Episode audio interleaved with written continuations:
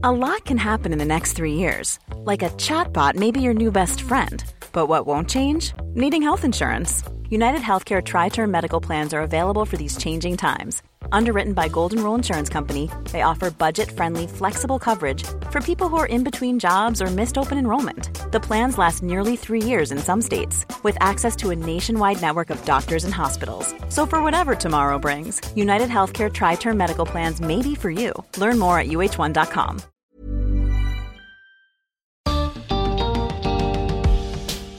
¿Los cuentos tienen la capacidad de reconstruir relaciones y tejidos sociales? Bienvenidos al podcast de TED en español, soy Jerry Garbulski. En su charla en TEDx Río de la Plata, el narrador oral José Luis Gallego demuestra que con el simple hecho de contar una historia podemos mejorar la vida de las personas de manera muy importante.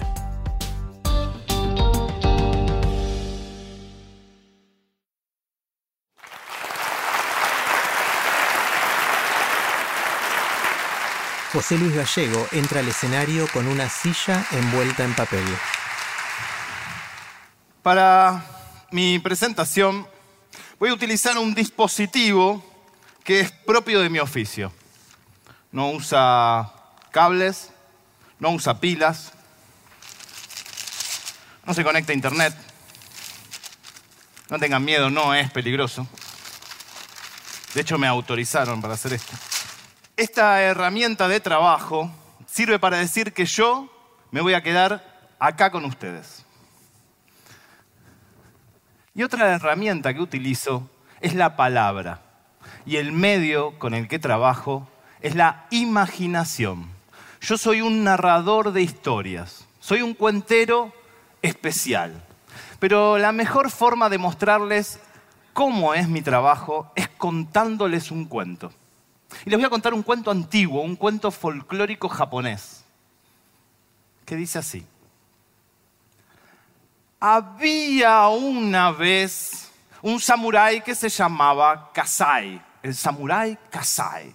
Y un día el samurái Kasai regresó a su casa y como es habitual en los japoneses, se sentó sobre sus talones y de pronto escuchó una voz que le hablaba desde su interior y le decía, Samurai,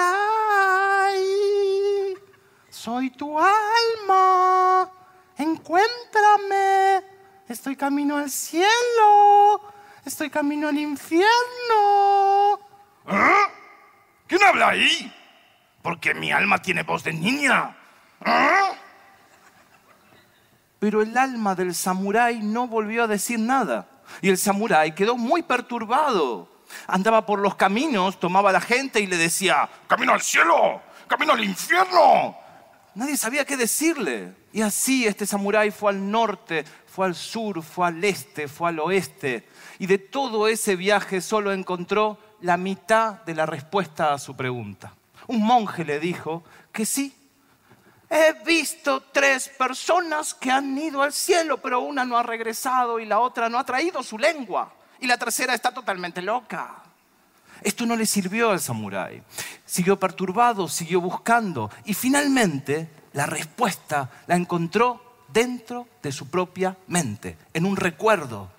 Recordó que hacía mucho tiempo un viejo, un ermitaño en una cueva, lo había ayudado a esconderse y lo fue a buscar.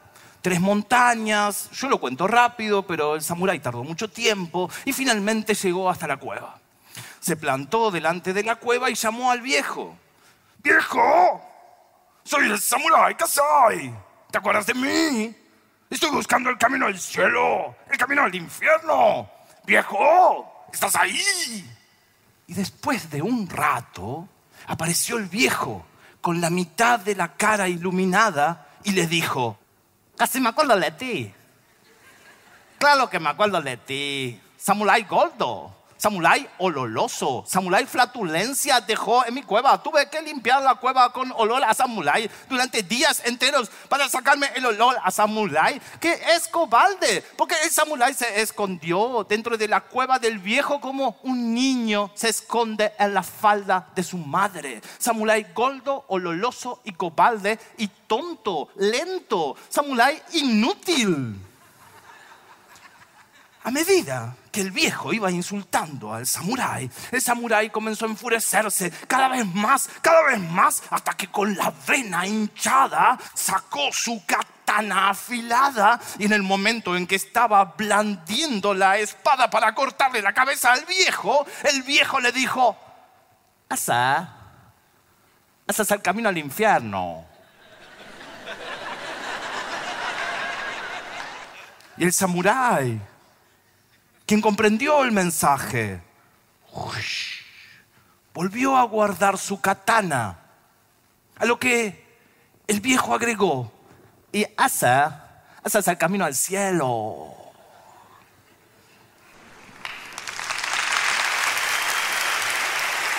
El viejo de la cueva húmeda, ese viejo, marcó en la imaginación del samurái una línea, como si fuera una pincelada. Y de un lado de esa línea quedó el bien, la bondad, la comprensión, la paz. Y del otro lado quedó el infierno, la violencia, la guerra. A veces, como narrador oral, yo también marco esa línea y otras dejo que la marquen mis oyentes.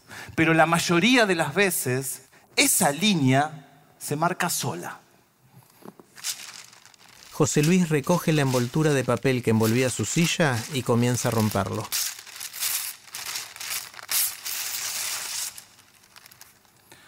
Parece solamente un borde, desprolijo por cierto, pero es mucho más que eso. Lo que está del otro lado del borde, lo que está del otro lado de la línea, es lo marginal. Y aquello que es marginal nos es desconocido. Y lo desconocido nos transforma en ignorantes. Y la ignorancia alimenta al miedo. Y frente al miedo, o huimos o atacamos. O huimos o atacamos. Y esto es algo que le sucede a los que están de un lado del borde y del otro lado del borde también. Mi especialidad como narrador oral es ir a contar cuentos del otro lado de la línea que marcó el viejo. Yo cuento mitos, leyendas, relatos, anécdotas, historias en cárceles, en villas, en hospitales, en basurales, pero también lo hago en escuelas, en bares y en teatros. Y cuando cuento cuentos, recibo respuestas, observo transformaciones. Cuando cuento cuentos, la violencia queda afuera, las armas quedan afuera y aparece la persona. La persona queda adentro y con ella queda adentro su esperanza. La unidad número 48 es una cárcel de máxima seguridad. Ahí adentro funciona una universidad, la Universidad Nacional de San Martín. Y en ese contexto yo coordino un taller, un taller para inventar y para contar historias. Este es un ejemplo de cómo la esperanza queda adentro. Escuchamos a continuación la voz de Martín, quien está preso en una cárcel de máxima seguridad. Eh, yo soy Martín Horacio Bustamante, estoy en la unidad 48 de, acá de San Martín. Y bueno, me encontré con esto que me pareció maravilloso, ¿no? Porque dije, me puse a pensar quién me contó un cuento a mí y me pregunté si yo le conté eh, algún cuento a mis hijos y yo no le conté ningún cuento a mis hijos. Y, me, no sé, me generó algo dentro que no, que no, no, puedo expresarlo con palabras, eh, es algo que no, no se puede expresar. Y le conté un cuento a mi hija, como te conté, vino a visitar a mi hija y le conté un cuento a mi hija que... Vos sabés que no, no me olvido nunca más, la cara que, que con que me miraba, no creo que quedó grabadísimo, viste que hay momentos que vos con tus hijos buscas esos momentos, esas caras, esos, esas muecas, que, te, que se te, ¿no? que se te graben, las fotos que se te graben.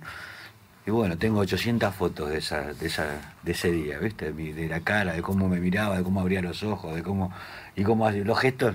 Y después miro a la madre, y con los ojos llenos de lágrimas, que se le caía una lágrima, ¿viste? una ternura terrible, ¿no? Pero ahí me di cuenta, digo, qué loco, ¿no? Tantos años pasaron y yo no, Recién hoy aprendo a contarle un cuento a mi hija. Después de ese día,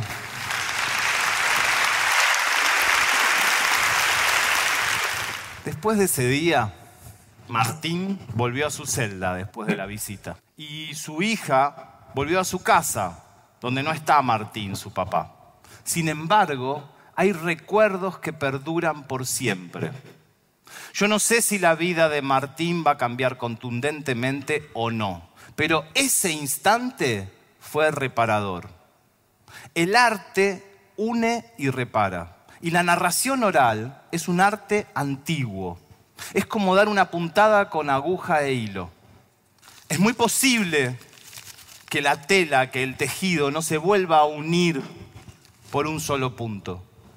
Pero si cada uno de nosotros fuera del otro lado de la línea y diera una puntada, el tejido social se vuelve a unir. Es muy posible que no quede como antes. Va a haber marcas, va a haber recuerdos, va a haber desconfianza, pero va a estar unido. Mientras que esté separado va a haber diferencias. Y las diferencias generan violencia. Y el sistema responde a esa violencia con más violencia, multiplicándola, replicándola. Narrar y escuchar historias es reparador. Las historias nos tienden puentes, lazos, de forma amable. Las historias desde hace miles de años nos enseñan, nos muestran que la vida se puede manejar de diferentes formas frente a una misma situación. Los cuentos nos devuelven la esperanza en porciones pequeñas, porciones fáciles de administrar. Y es algo que cualquiera de nosotros puede hacer porque es parte de nuestra humanidad. Además, quiero decirles algo sobre esta tecnología y sobre el miedo. Hace unos minutos cuando llegué aquí y abrí la silla o cuando la abro en una cárcel o la abro en una escuela, yo no sé para qué va a terminar usándose, si para escucharnos o para golpearnos. Pero eso, eso de no saber lo que va a pasar, eso, eso no es el miedo. El miedo, el miedo es no animarse a abrir la silla en ningún lado. Eso es el miedo. Gracias.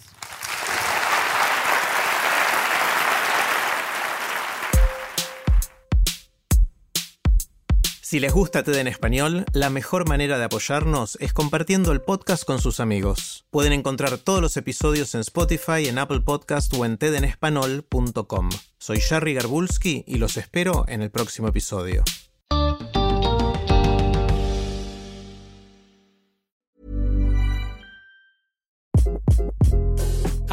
This is Craig Robinson from Ways to Win, and support for this podcast comes from Invesco QQQ. The future isn't scary, not realizing its potential, however, could be. Just like on the recruiting trail, I've seen potential come in many forms as a coach. Learn more at Invesco.com slash QQQ. Let's rethink possibility. Invesco Distributors, Inc.